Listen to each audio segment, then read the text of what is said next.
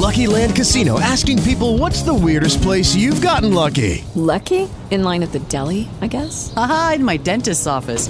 More than once, actually. Do I have to say? Yes, you do. In the car before my kids' PTA meeting. Really? Yes. Excuse me, what's the weirdest place you've gotten lucky? I never win and tell. Well, there you have it. You can get lucky anywhere playing at LuckyLandSlots.com. Play for free right now. Are you feeling lucky? No purchase necessary. Void where prohibited by law. 18 plus. Terms and conditions apply. See website for details.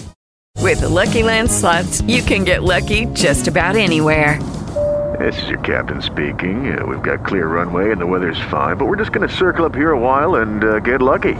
No, no, nothing like that. It's just these cash prizes add up quick. So I suggest you sit back, keep your tray table upright, and start getting lucky.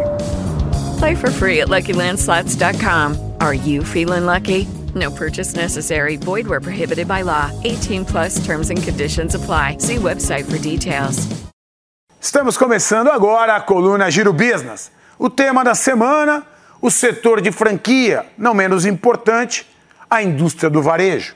E na minha companhia, o presidente do conselho da SMZTO, José Carlos Semezato.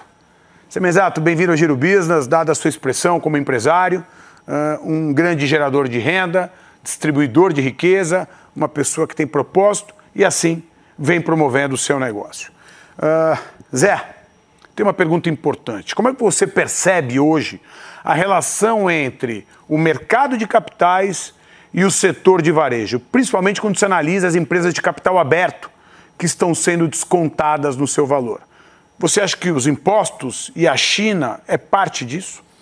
É, eu penso que nós tivemos uma janela muito curta aqui no Brasil e no mundo todo, né? A taxa de juros sempre foi baixa e de dois anos para cá, especialmente 22, 23, nós tivemos uma curva muito rápida no aumento da taxa de juros, em especial por conta de uma inflação galopante no mundo todo, um aumento de consumo no, no, durante e pós-pandemia.